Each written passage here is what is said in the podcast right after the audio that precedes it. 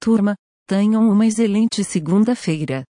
Após as notícias de hoje, a gente indica uma série de palestras voltadas à criação do Código para o Futuro da Saúde e um curso gratuito para aprender programação do zero.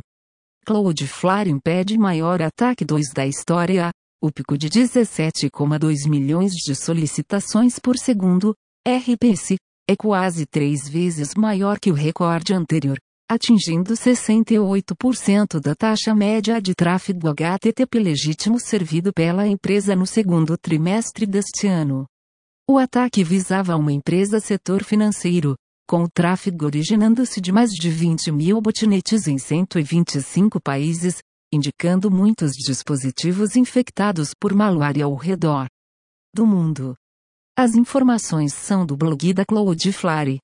Youtuber acusa Roblox de Explorar, jovens desenvolvedores de jogos, Quintin Smith, do canal, People Mac Games, afirma que o sistema de troca da moeda virtual, Roblox, dificulta a forma como desenvolvedores ganham dinheiro com a plataforma e mostra como a Roblox incentiva jovens desenvolvedores de jogos com expectativas absurdas de sucesso. As informações são do sítio Eurogamer. Pesquisadores da Universidade de Princeton afirmam que novo sistema contra abuso infantil da Apple é perigoso. Acadêmicos da instituição já haviam criado um sistema utilizando uma abordagem similar e alertam contra problemas em sua arquitetura.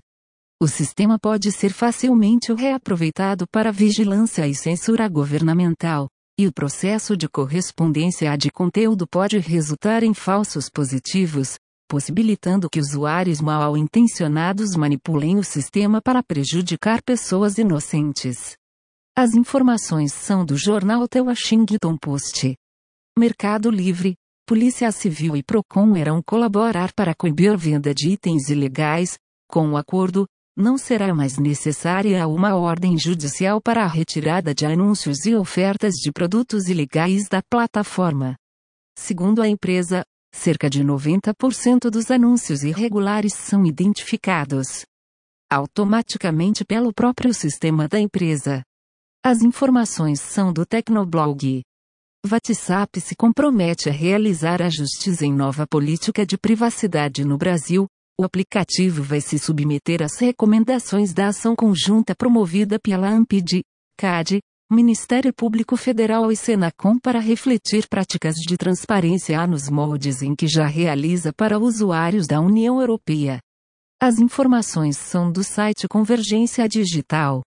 Justiça condena Vivo e Facebook a indenizar cliente após clonagem do WhatsApp. Na ação, a consumidora culpa a operadora pelo acesso de terceiros à sua linha telefônica. As empresas precisaram pagar 3.344 reais por danos materiais à vítima, valor que foi transferido pela irmã da vítima aos criminosos durante o golpe, além de 3 mil por danos morais. A juíza do caso também cobrou das empresas providências para evitar esse tipo de crime. As informações são do site Minha Operadora.